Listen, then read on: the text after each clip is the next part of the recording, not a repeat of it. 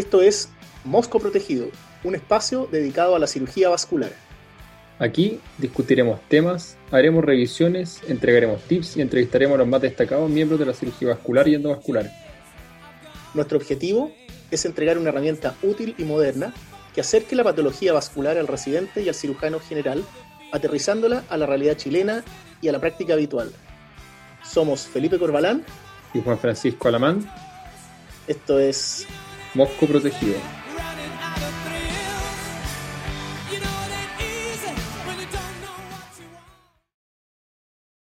Hola amigos, bienvenidos a un nuevo capítulo de Mosco Protegido. Hoy día vamos a conversar de fístula arteriovenosa, eh, el principal acceso para la diálisis. ¿Cómo estás, Felipe? Hola, ¿cómo estás, Juan Francisco? Muy bien por acá. Este capítulo estábamos en deuda hace tiempo porque la fístula arteriovenosa es uno de los grandes temas de la cirugía vascular, eh, con gran cantidad de demanda de atenciones y gran cantidad de pacientes que requieren una fístula o un acceso eh, transitorio o definitivo. Eso es correcto, efectivamente, Felipe. Eh, los datos de la Sociedad Nacional de Nefrología Chilena nos comentan que existen más de 20.000 pacientes en hemodiálisis en Chile, de los cuales casi la mitad están en Santiago, la región metropolitana, lo cual tiene que ver con la población del país nomás, pero eh, hay una gran masa de pacientes en diálisis, cada vez son más, además los pacientes cada vez son mayores, con más complejidad de la patología y con mejores expectativas de vida, lo cual hace que tengamos, por así comentarlo, mucho tiempo de una fístula eh, expuesta a tener distintos tipos de problemas y necesitar correcciones. De hecho, se calcula que entre un 10 y un 20% de las hospitalizaciones de un nefrópata se van a deber a complicaciones con la forma del acceso a la hemodiálisis. Por lo tanto, esto, eh, como bien dices tú, es un tema pendiente porque se refiere a una gran cantidad de pacientes con mucha patología a lo largo de su vida y con muchos problemas a presentar con la fístula. Así que es un tema relevante y frecuente. Por eso mismo yo quiero preguntarte a ti para partir, ¿por qué es importante tener una fístula arteriovenosa? La fístula es la forma o el acceso vascular que el paciente nefrópata crónico necesita para conectarse a diálisis. Y hay muchas formas, o básicamente hay dos, si se quiere, que son la fístula arteriovenosa y el catéter. Y está claro que la mejor forma o el mejor acceso está dado por una fístula. Los catéteres están asociados a mayor morbilidad y a mayor mortalidad eh, en las series eh, grandes de pacientes. Por otro lado, la cantidad de pacientes en diálisis es cada vez mayor y las expectativas de vida van aumentando. Por lo tanto, el tiempo del paciente en diálisis es cada vez más largo. Es por eso que cada vez es más necesario que los pacientes que están en diálisis puedan tener una fístula. Y una fístula puede durar muchos años, ¿ya? No necesariamente la misma fístula, pero una fístula reparada eh, en, sus diferentes segmentos puede ser muy duradera y puede dar muchos años de vida de fístula y por lo tanto muchos años de vida del paciente. Una buena fístula que da buen flujo permite además una buena diálisis Y, no, y permite que el paciente no esté subdializado. Eso también es importante cuando uno evalúa una fístula. Ahora, te quiero preguntar yo, o, devolver la pregunta, decir, y bueno, ¿y qué necesitamos para una fístula? ¿Cuáles son los, elementos, los insumos, por así decirlo, de una fístula? Lo que se necesita para hacer una fístula es una vena, una arteria y un corazón suficiente para poder aceptar el cortocircuito que le vamos a estar determinando que, eh, por el devolver la sangre antes por el sistema venoso y eventualmente, por lo tanto, tener más precarga. Para la vena de, de, buenas condiciones para ofrecérsela a una fístula, tiene que ser de un calibre bueno, ojalá una vez que esté madurada mayor a 6 milímetros, pero para confeccionarla, en general uno habla alrededor de 3 milímetros, que tenga paredes sanas, eso quiere decir que, estén, eh, que sean distensibles al pasarle el suero cuando uno la esté confeccionando, que sea capaz de, distender, por lo tanto, que sea un trayecto suficientemente largo de forma que pueda ser funcionada ojalá relativamente superficial, no escondida, no muy profunda, que esté en una extremidad que no tenga movimiento restringido. Ocasionalmente uno ve pacientes, por ejemplo, que puedan tener una, una paresia esa extremidad o que, sea, eh, que han tenido traumatismo y no van a poder movilizarla bien. La idea es que sea una, una vena que esté disponible, por lo tanto, a ser fácilmente funcionada. Y idealmente también, ojalá, en el brazo no dominante, de forma que sea un brazo con el que, en el caso de la extremidad superior, con la que el paciente no se va a defender de una caída, por ejemplo, y exponga la, la vena. Y en definitiva, lo que uno quiere entonces es una vena que sea fácil de funcionar y de buenas condiciones. Con respecto a la arteria, lo que uno quiere es que sea una arteria de un, calibre suficiente. En general hablamos de mínimo 2 milímetros, de paredes que no estén muy calcificadas, porque si no nos van a poner dificultades a la anastomosis eh, al momento de confeccionarla, que tenga entonces una velocidad suficiente, en general, también estos son datos generales, esperamos por lo menos 30 o 40 centímetros por segundo en esa misma arteria, y que el utilizarla para una fístula y por lo tanto quitarle parte de su flujo a esa arteria no ponga en peligro la perfusión de la extremidad de esa arteria. Vale decir que no por ocuparla para la fístula, la, extremidad termine en isquemia. Esas son a grandes rasgos las características que uno necesita para poder ofrecerle una fístula arteriosa a un paciente. Ahora, Felipe, con estas condiciones, ¿cómo se confecciona ahora la fístula? ¿Cómo lo hacemos para que funcione y, estar armada? Antes de contestar tu pregunta, Juan Francisco, quiero hacer hincapié en el tema de la evaluación arterial. Em, el robo es una tremenda complicación, una complicación muy limitante para el paciente y difícil de resolver. Antiguamente, o todavía lo hacemos, el, el test de Allen, pero que es una forma clínica de evaluar bastante un poco subjetiva a veces. ¿Qué, rol le das tú a la ecografía en, los en la evaluación arterial del paciente que se va a hacer una fístula arteriovenosa? Sí, esa es una muy buena pregunta, Felipe. Y la evaluación del paciente antes de hacer la fístula, por supuesto que el examen físico juega un rol importante y la anamnesis. Uno puede eh, hacer preguntas clave, como saber si el paciente ha tenido catéteres venosos en ese mismo lado, si tiene antecedentes de trombosis arteriales o venosas previas, si ha tenido otras fístulas, si esas otras fístulas han fallado, por qué motivo, eh, si esta es la primera fístula eh, o, en la, eh, por lo tanto son, ha tenido otras previas. Y dentro de la evaluación, además de, de la anamnesis, el examen físico donde nos podemos encontrar distintas complicaciones, el examen ecográfico es muy interesante. Y es muy interesante por dos motivos. El primero es porque se sabe por datos de, de la guía Kaoki y de la Sociedad Americana de Cirugía Vascular y de Nefrología que hasta un tercio de los pacientes más o menos pueden cambiar o modificar en algo su plan quirúrgico solamente con volver a revisar el paciente con el ecógrafo antes de partir el pabellón, en una ecografía point of care, cuando hecha ahí por el mismo cirujano en el pabellón. Y además de eso, la segunda razón por qué es importante es porque nos permite evitar también situaciones de riesgo como la que tú comentaste del robo. ¿Y lo que uno puede ver con el ecógrafo al evaluar las arterias y las venas? Primero, respecto a las arterias, podemos confirmar el calibre, podemos ver cómo es su curva de velocidad al Doppler. Por ejemplo, podemos ver si tiene una curva eh, sana, bifásica incluso con algún grado de dicrotismo y que sea por lo tanto en algo trifásica. Podemos ver si tiene eh, una velocidad muy baja, monofásica, con calcificación, pensamos que es una arteria que está enferma y que a lo mejor se va a poder hacer la fístula, pero ya empezamos, ya tenemos del principio más posibilidades de que esa fístula falle y además de que eventualmente le quite mucho flujo a la extremidad hacia abajo y tenga por lo tanto robo de la misma eh, arteria también, podemos, del mismo territorio arterial, podemos aprovechar de saber cómo están las otras arterias. Por ejemplo, si estamos planteando hacer una fístula distal en la mano, en la muñeca, podemos saber si tiene la arteria ulnar y la arteria radial vuelas o no.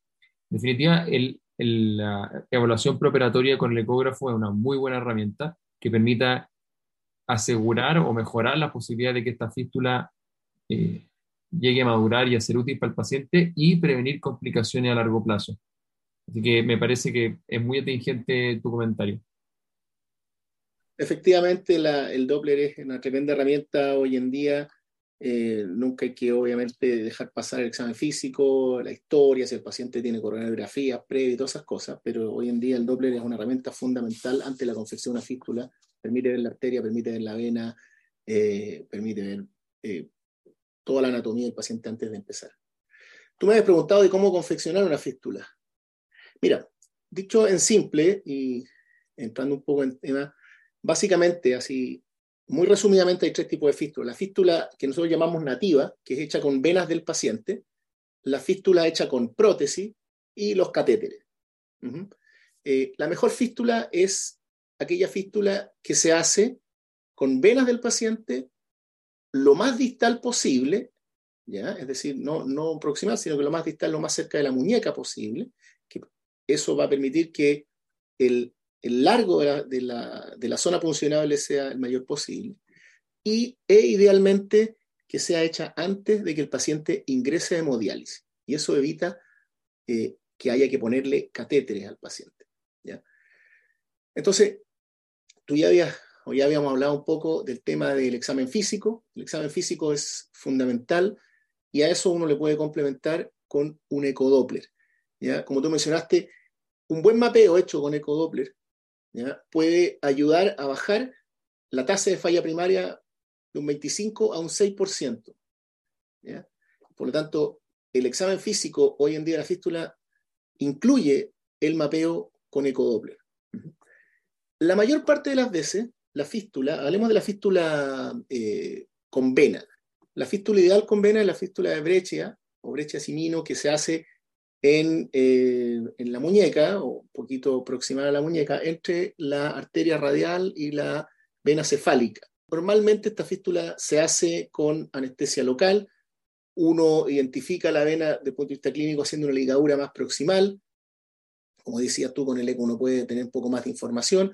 Y lo que se hace es una incisión longitudinal en el tercio distal o cercana a la muñeca, se identifica la vena, se, identifica la arteria, se disecan ambas y normalmente uno lo que hace es una anastomosis arteriovenosa lateroterminal.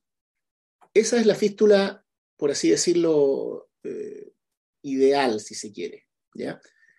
Ahora, uno puede hacer una fístula también más proximal, a nivel del pliegue del codo, entre la arteria humeral y la vena cefálica a nivel sobre el codo, o entre eh, la bifurcación de la arteria humeral con la vena comunicante profunda, que habitualmente está justo a ese nivel, y con eso uno eh, va a tener una fístula habitualmente de un poco mayor flujo, que, que eh, probablemente demore un poco menos en madurar debido a que está saliendo de una arteria de mayor calibre.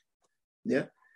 una de las cosas más importantes de, una fístula es que uno al salir de, la cirugía, una vez hecha la anastomosis o la unión entre la vena y la arteria, uno debe comprobar de que existe un frémito, o sea, que la fístula salga fremitando, y que haya y que la circulación hacia distal esté preservada. ¿ya? En el caso de una fístula distal, eh, uno en general no puede tocar el pulso distal a la muñeca, por lo cual uno lo chequea en el, en el intraoperatorio, que, eh, que la arteria esté permeable hacia distal, y en el caso que uno haga una fístula a nivel del pliegue del codo, lo que se hace es chequear el pulso radial y cubital distal a la anastomosis distal a donde está la fístula. Y posterior a eso, las fístulas tienen un periodo de maduración que es variable, pero va entre las 4 y las 8 semanas aproximadamente. Esa es la fístula eh, estándar, ideal, si se quiere. Cuando uno no tiene em, un conducto autólogo, o sea, una vena nativa propia del paciente, uno empieza a usar prótesis. Y las prótesis son normalmente de PTFE, habitualmente son de 6 milímetros, normalmente son cónicas, son más delgadas a nivel de la anastomosis arterial para evitar justamente el robo y son más anchas hacia la zona del drenaje venoso, que es donde uno quiere que sean más, más amplias. Y hay diferentes configuraciones, existe la fístula omega en el antebrazo, existe la fístula recta en el brazo, eso eh, no hay ninguna que sea mejor que otra, básicamente es un tema de preferencia, de gusto y de lo que uno esté básicamente acostumbrado. Lo importante es que la fístula salga de una arteria que sea que esté a nivel más o menos del pliegue del codo, porque arterias distales a eso con prótesis en general no funcionan, ¿ya? el flujo es muy bajo para una prótesis, y em, que uno tenga una distancia ¿ya? adecuada para eh, poder hacer la diálisis. Eso implica tener por lo menos 10 a 15 centímetros de prótesis para que sea funcionable. Las agujas de la, de la, de la, de la máquina de diálisis no pueden quedar demasiado juntas porque si no hay demasiada recirculación. Esos son como los principios básicos, si se quiere. ¿ya? Y después están los catéteres cuando el paciente llega a urgencia y uno no tiene opción de, hacer una fístula, porque la fístula requiere una pequeña maduración, o aquellos pacientes que, eh, como tú mencionaste, la, no tienen una, una adecuada bomba, digamos, un corazón tiene una, falla cardíaca, por ejemplo, con una em, fracción de eyección menor al 30%, que es más o menos lo que es el límite sobre el cual uno se empieza a preocupar. Pacientes con baja fracción de eyección normalmente van a catéter porque uno sabe que pueden tolerar muy mal el aumento de la precarga que produce una fístula.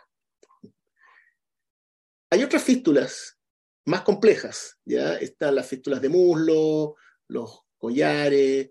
¿En qué ocasiones podemos, Juan Francisco, hacer una de esas fístulas o qué pacientes son candidatos para esa fístula?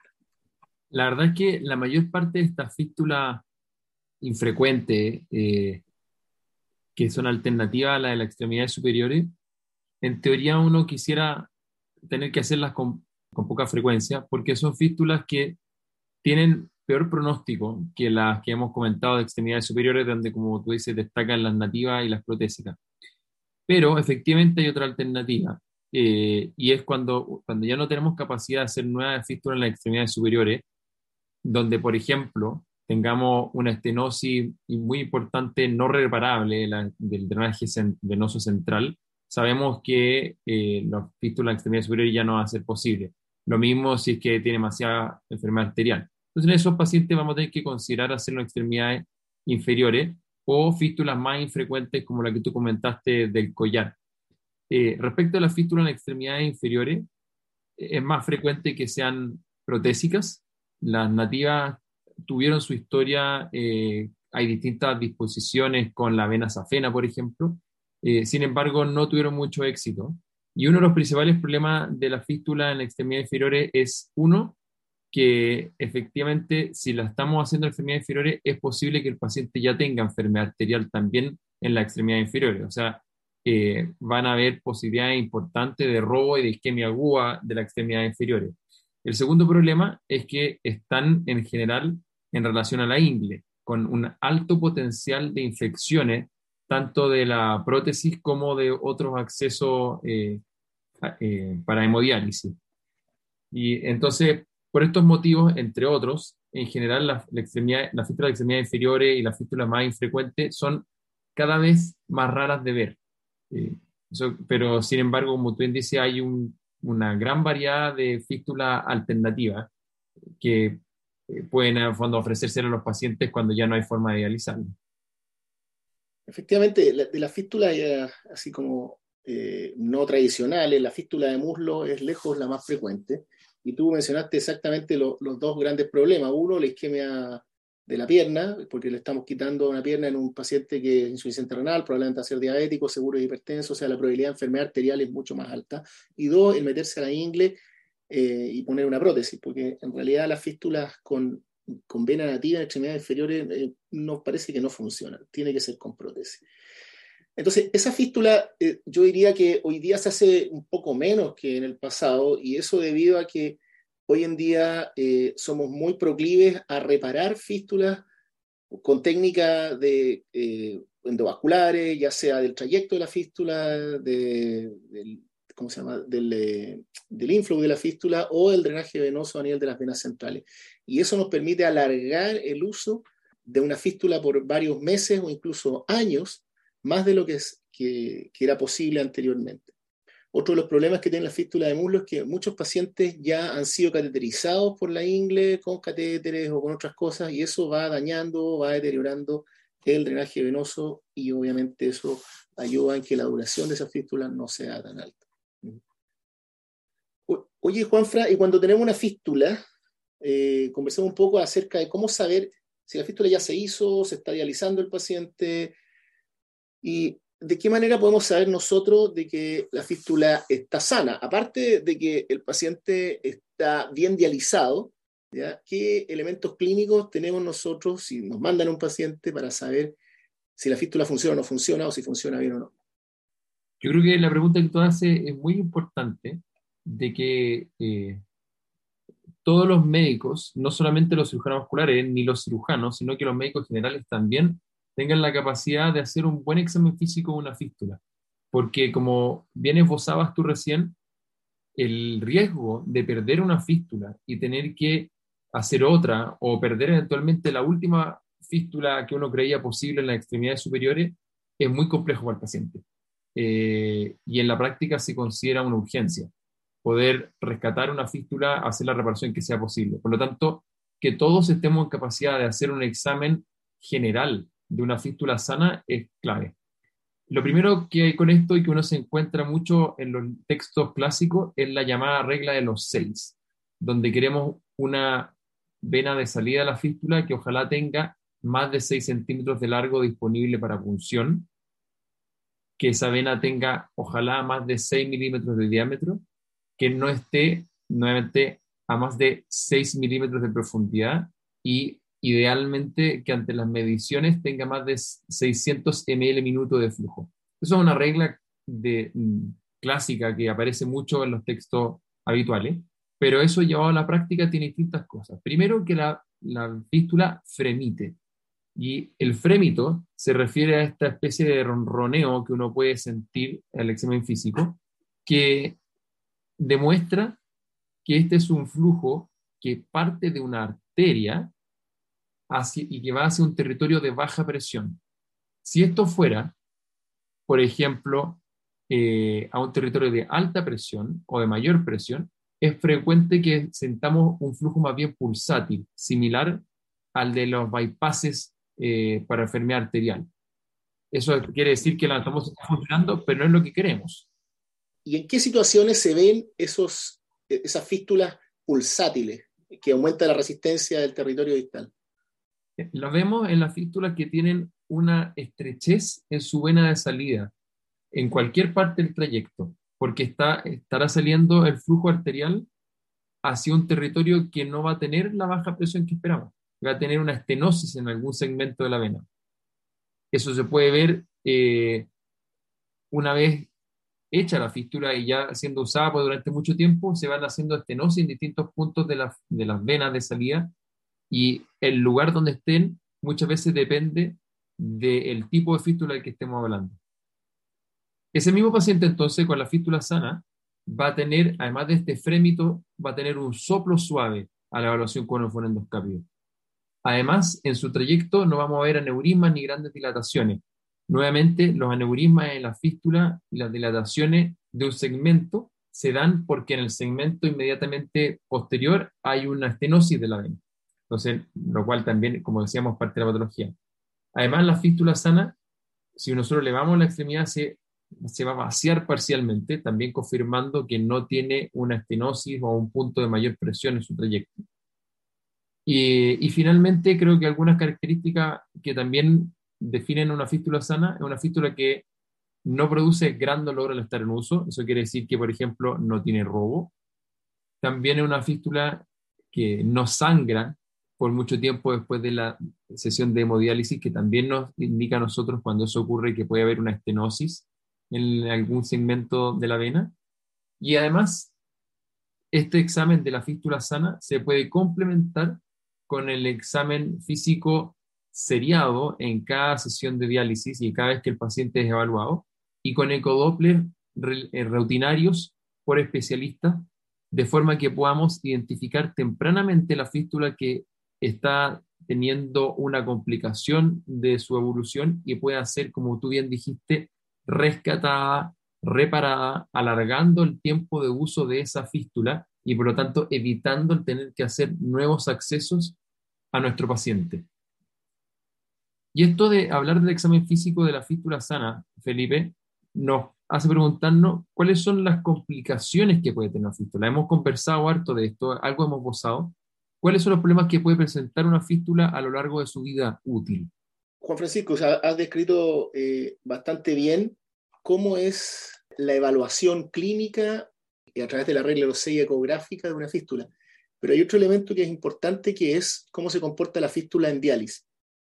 Y la máquina de diálisis nos puede aportar bastante eh, información para saber cómo está funcionando eh, la fístula. La máquina de diálisis es capaz de medir la presión arterial a la que llega el flujo y es capaz de medir la presión venosa en el segmento venoso, a la cual habitualmente se ve aumentada cuando aparecen alguna estenosis proximal o incluso oclusiones de venas centrales. La máquina de diálisis también nos da el flujo, ¿ya? y nos da el flujo de la fístula y uno puede hacer mediciones del porcentaje de recirculación que tiene una fístula. Y eso también habla de fístulas que están eh, con mal drenaje o fístulas que tienen, tienen bajo flujo. Por tanto, la máquina de diálisis es un, es un elemento que hay que considerar y, de hecho, en todos los centros de diálisis se, se evalúan ciertos parámetros, presión venosa, presión arterial, KB, flujo de la fístula en cada sesión de diálisis. Y ese informe uno lo puede solicitar y con esa información uno puede complementar lo que es el examen físico y lo que es el examen ecográfico. Hablemos un poquito de complicaciones de la fístula, ¿ya? porque las fístulas, eh, mantener un exceso en el tiempo eh, no, es, eh, no es algo fácil y para mantener un acceso en el tiempo se requiere a veces de hacer ciertos procedimientos, no solamente hacer el diagnóstico, sino que hacer el tratamiento de ciertos procedimientos. Y las fístulas pueden tener varios problemas, pero los problemas como más típicos o más frecuentes son, uno, la falla de maduración. O sea, uno hace una fístula y dijimos que una fístula demora entre cuatro y ocho semanas en madurar, ¿ya? O sea, que un paciente pase más de dos meses y que la fístula no logre el diámetro adecuado, no logre el flujo adecuado, es un problema o es, un, es una, una, señal de alerta que nos indica que algo está pasando. De hecho, esa fístula es probable que o no sirva para diálisis o sea insuficiente para dializar un paciente. El segundo problema está dado por todo el problema de la estenosis o las estrecheces u oclusiones entre el trayecto de la fístula o en el sistema de drenaje de la fístula. Y otro de los grandes temas de complicación de la fístula es el tema del robo arterial, que es un tema como mencioné hace algún rato, un tema complejo, complejo para el paciente, a veces complejo de reparar. ¿Qué nos puedes decir brevemente acerca de la falla de maduración? ¿Cuáles son las principales causas de la falla de maduración de una fístula y cuáles son eh, las soluciones que uno, que uno puede tener? La falla de maduración es más frecuente en las fístulas distales, eh, como la que tú comentaste, la derecha simino, al fondo del antebrazo distal, que las proximales. Y esto es porque las razones para que falle una fístula, para bien, o, bien porque se trombose antes de ser utilizada, habitualmente es por un error en alguno de los dos componentes que hablamos antes. O esto es una vena que siempre fue estrecha eh, o que no distendía, ¿cierto? Y por lo tanto mantenía una mayor presión y eso hace que nunca se alcance a dilatarse en forma normal y alcanzar los parámetros que uno quiere por una fístula, o bien esa es una arteria que tiene muy poco flujo. Entonces, si esta fístula se mantiene abierta y no se ha trombosado, uno podría intentar dilatar esa vena, por ejemplo, para tratar de rescatar de, la, de, esa, de esa falla inicial. Junto con eso, existen protocolos de ayuda a la maduración que aparecen en la literatura mencionados como eh, maduración asistida por balón, que no son otra cosa que angioplastías venosas que intentan mejorar una, una vena no ideal de forma que pueda desarrollar una fístula útil para el paciente. Pero mi impresión es que la principal razón de la falla de la maduración es una evaluación insuficiente preoperatoria o bien que se tuvo que hacer, por decirlo coloquialmente, la fístula con lo que había disponible. No sé si tú tienes una impresión similar respecto a este tema. Así es, efectivamente, la misma impresión. Agregarte nomás que las fallas técnicas normalmente se manifiestan en el postoperatorio inmediato, ya sea eh, en las primeras 24 o 48 horas, si el paciente eh, se trombosa la fístula tan precozmente, es porque hay un, un, error técnico en la relación de la fístula o, como tú bien dices, un error en el diagnóstico y ese paciente no debe haberse hecho una fístula en ese sitio. Efectivamente, las fallas arteriales, si uno no tiene inflow arterial, lo que hay que hacer es buscar un buen inflow arterial más proximal. Y si es, la fístula está hecha distal y no tiene inflow, lo que necesita es una fístula más proximal. Ahora, ojo que esos pacientes pueden presentar robo, porque si, si ya no tiene una de las dos arterias, la radial, en este caso, por ejemplo, y uno hace una fístula más proximal, uno puede tener un poco más de riesgo de síndrome de robo. Y lo otro que dices tú, la falla de maduración por falla de conducto, efectivamente lo que hay que hacer es mejorar el conducto. Y como tú dices, la, la, maduración asistida por balón es como lo que está en boga hoy en día si es que uno quiere rescatar esa fístula. Lo otro es cambiarse de conducto a otro conducto en otro brazo más proximal.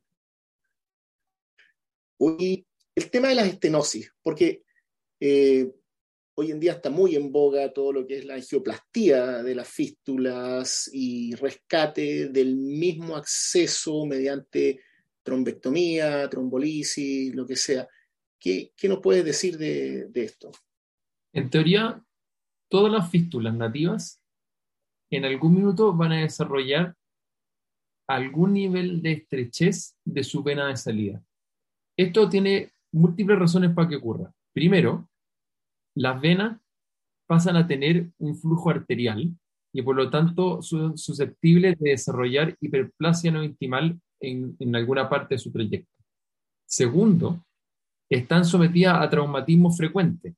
O sea, la puncionan, le ponen dos cánulas, que son grandes, no son agujas pequeñas, dos cánulas, dos trócares, tres veces a la semana en alguna parte de su trayecto. Eso, evidentemente, que es parte de lo que queremos hacer con la fístula, pero por supuesto que la somete a un traumatismo repetido que puede provocar trombosis locales, que puede provocar un hematoma que la circunde, eh, normal, fondo, para cualquier eh, vena que sea funcionado, pero que también puede comprimirla. Así que las funciones a repetición obviamente son un problema y por eso uno tiene que tener un trayecto largo, de forma que los equipos de diálisis puedan ir variando el sitio mismo de la función, o sea, siempre el mismo lugar. Y además de eso, eh, las fístulas, ya conocemos por la forma en que evolucionan, tienen puntos clásicos, por así llamarlo, donde hay también más posibilidades de estenosis y eso también tiene que ver por la forma del flujo de cada fístula. Por ejemplo, las fístulas eh, que tienen salida por la vena cefálica en el brazo, es muy frecuente que desarrollen algún nivel de estrechez en relación al callado de la vena cefálica a su unión al sistema profundo. Igualmente, las fístulas protésicas, por ejemplo, clásicamente, van desarrollando hiperplasia en relación a su anastomosis protésico-venosa en la vena axilar. Por lo tanto, como te comento, todas las fístulas van a desarrollar en algún minuto algún nivel de estrechez en sus trayectos.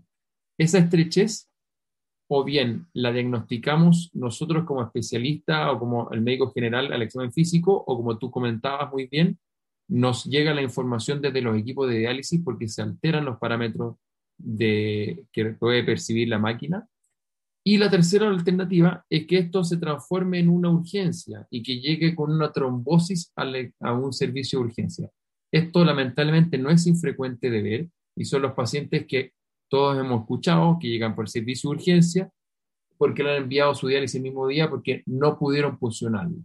Y un paciente, por lo tanto, que en este momento no tiene forma de, dializarse y que, en fondo, y por lo tanto puede tener complicaciones de su ausencia de diálisis y que además tiene en riesgo de pérdida ese acceso. Sí, efectivamente. Tú has mencionado los puntos claves de, de dónde las fístulas se pueden estrechar o efectivamente se pueden trombosar. Recalcar también que una de las zonas donde las fístulas se producen obstrucciones, ya sea estenosis u oclusiones, es el sistema venoso central y eso está causado por la presencia de catéteres, ya sea eh, en el presente o en el pasado. Y eso lleva a las fístulas a trabajar de manera hipertensiva, provoca edema del brazo, cianosis y muchas veces provoca eh, una diálisis ineficiente. Bueno, y por último, el tema de la complicación que hemos mencionado, el robo arterial. Eh, decir que el robo arterial en una fístula es un fenómeno fisiológico, o sea, de hecho la fístula funciona dado que roba cierta cantidad de flujo hacia distal. Ahora bien, existen varios tipos de robo. Está el robo clínico, que puede darse con el paciente eh, cuando está durante la diálisis, puede darse con el paciente sin la diálisis o puede presentarse con un paciente que tiene una lesión isquémica en, de en alguno de los dedos de la mano. Y este es el robo hemodinámico propiamente tal. ¿ya? Entonces, quiero entrar un poco en este tema y, preguntarte, eh, dado si el robo es algo fisiológico, ¿en qué momento debemos tratarlo? ¿En qué momento se considera el robo eh, arterial eh, un, fenómeno susceptible de ser tratado? La respuesta yo creo que es en el momento que sea un problema para el paciente. Como tú bien dijiste, lo normal es que robe. De hecho, si nosotros le hiciéramos imágenes a los pacientes que están en diálisis, por ejemplo, una ecodoppler, por ejemplo, una fleografía, nos vamos a dar cuenta que la mayor parte de esas fístulas pueden tener un flujo invertido, incluso en la arteria distal a la anastomosis, pero no por eso determinar isquemia. Sin embargo, el paciente que tiene dolor en la extremidad cada vez que se conecta a la hemodiálisis, eso quiere decir que el flujo que está saliendo por la máquina hace que la extremidad quede en isquemia. De ese paciente en adelante ya debe ser tratado su robo de alguna forma, porque es un paciente que no va a tolerar la diálisis y porque sabemos que es una fístula, que si ya tiene ese nivel de problema, es altamente probable que falle en el mediano plazo. Lo mismo, casos más graves como comentabas tú, el paciente que tiene dolor en reposo eventualmente, por lo tanto, no es otra cosa que una enfermedad arterial oclusiva, puesta de otra forma, ¿cierto? Un paciente que tiene una, por así decirlo, una isquemia crítica por culpa en parte del cortocircuito que determina la fístula, porque es sangre que no está alcanzando a llegar al final de la extremidad. Y en los casos más graves, como tú comentabas, podemos ver eventualmente pacientes que se presentan con pérdida de tejido distal. Eso es infrecuente ver, pero son casos que pueden ser catastróficos, donde hemos visto nosotros, con, gracias a Dios, en forma infrecuente, necrosis de, eh, de dedos de las manos. En esos casos más graves, el, la reparación o el rescate del acceso puede ya no tener sentido y lo que es más primordial es preservar la extremidad y su perfusión. Así que probablemente lo que vamos a hacer en ese paciente es al menos cerrar la fístula. Así es, efectivamente el robo es eh, muy variado en sus presentaciones y mencionar o agregar solamente que en esto también el Goldberg nos sirve bastante. En las fístulas distales normalmente el flujo se invierte en la arteria radial en las fístulas proximales no siempre el flujo se invierte y la inversión del flujo asociado a síntomas de robo en la extremidad generalmente es un índice para, tratar. Y el otro estudio que, nos sirve bastante acá es la pletismografía, que en fístulas se usa poco, diría yo. Una pletismografía con índice, eh, en este caso muñeca-brazo sería, eh, menor de 0,5 con la fístula abierta también es un indicador de robo hemodinámico ya de cierta significancia. Ahora, ahora bien, como decías tú, al final lo que va a mandar va a ser el, estadio clínico, porque todas las fístulas en cierto, roban, Y, y, esto se transforma en un problema clínico cuando el robo no permite la diálisis, ya sea por dolor o por pérdida de tejido, isquemia, etc. Fantástico, creo que hemos hecho una muy buena eh, revisión del tema de la fístula. Vamos a dejar para un próximo capítulo los manejos específicos de estas complicaciones, eh, porque abarcan eh, un, temario largo y, estoy muy de acuerdo contigo que es un tema muy actual el de rescate de fístula, tanto en forma endovascular como abierta. Así que eso es algo que, que amerita un capítulo propio. yo quisiera mencionar para, para cerrar la importancia del examen físico y de la evaluación de la fístula, de no temerle a la fístula eh, por parte del resto de las especialidades. De fondo, cada vez que tenemos un paciente, aprovechar de examinar su fístula y saber cómo le está yendo al paciente en sus sesiones de hemodiálisis. ¿Quisieras hacer algún otro comentario, Felipe, para cerrar? Todo paciente que está en diálisis debe tener una fístula funcional. Es muy frecuente ver pacientes con catéteres que uno los examina y tienen posibilidad de fístula. La verdad es que eh, la fístula, eh, eh, los pacientes, digo, los pacientes insuficientes renales con fístulas tienen una mayor sobrevida, tienen una mejor calidad de vida. El porcentaje de catéteres que, un centro de diálisis tenga también es un indicador de calidad de la atención de salud para esa población. Así que el mensaje es que todo paciente insuficiente renal debería tener una fístula funcionando y si es que no se puede, tiene fístula es porque ya está evaluado por un cirujano vascular y no tiene posibilidad de fístula, ya sea por cosa anatómica o por insuficiencia cardíaca o por lo que sea, pero que el paciente ya fue evaluado.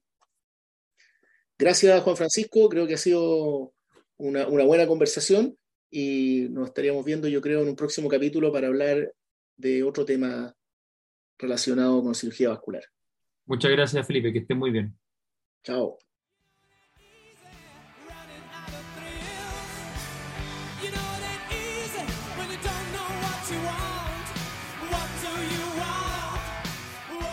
Bien amigos, terminamos así nuestro episodio de hoy. Los invitamos a seguir estudiando y profundizando en el tema. Si tienen preguntas respecto a lo discutido hoy o si quieren sugerirnos un tema a revisar, por favor no duden en escribirnos a moscoprotegido.gmail.com esto es Mosco Protegido.